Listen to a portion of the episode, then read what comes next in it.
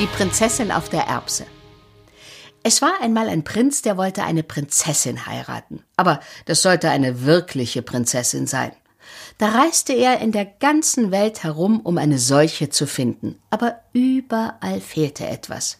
Prinzessinnen gab es genug, aber ob es wirkliche Prinzessinnen waren, konnte er nie herausfinden.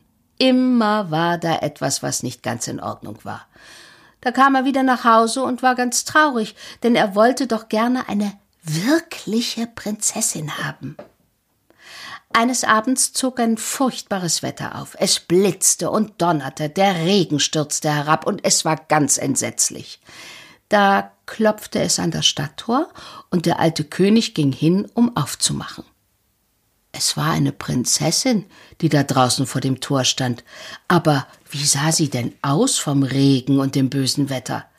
Das Wasser lief ihr von den Haaren und Kleidern herab, lief in die Schnäbel der Schuhe hinein und zum Absatz wieder hinaus, und sie sagte, dass sie eine wirkliche Prinzessin wäre.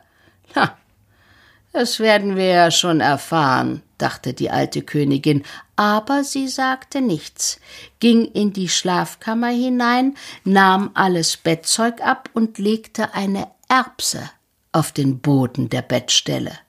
Und dann, dann nahm sie zwanzig Matratzen, legte sie auf die Erbse und dann noch zwanzig Ei der Daunendecken oben auf die Matratzen. Und hier sollte die Prinzessin die ganze Nacht überliegen. Am Morgen wurde sie gefragt, wie sie geschlafen hätte. Oh, Entsetzlich schlecht, sagte die Prinzessin. Ich hab fast die ganze Nacht kein Auge geschlossen. Gott weiß, was in meinem Bett gewesen ist. Ich habe auf etwas Hartem gelegen, so dass ich den ganzen Körper voller brauner und blauer Flecken hab. Es ist ganz entsetzlich.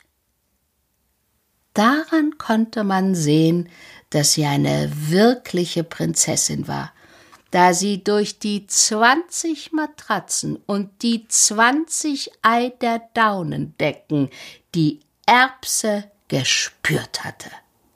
So feinfühlig konnte niemand sein außer einer echten Prinzessin.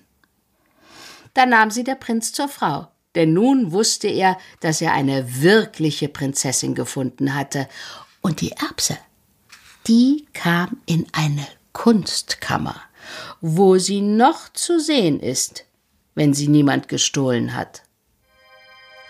Das ist eine wirkliche Geschichte.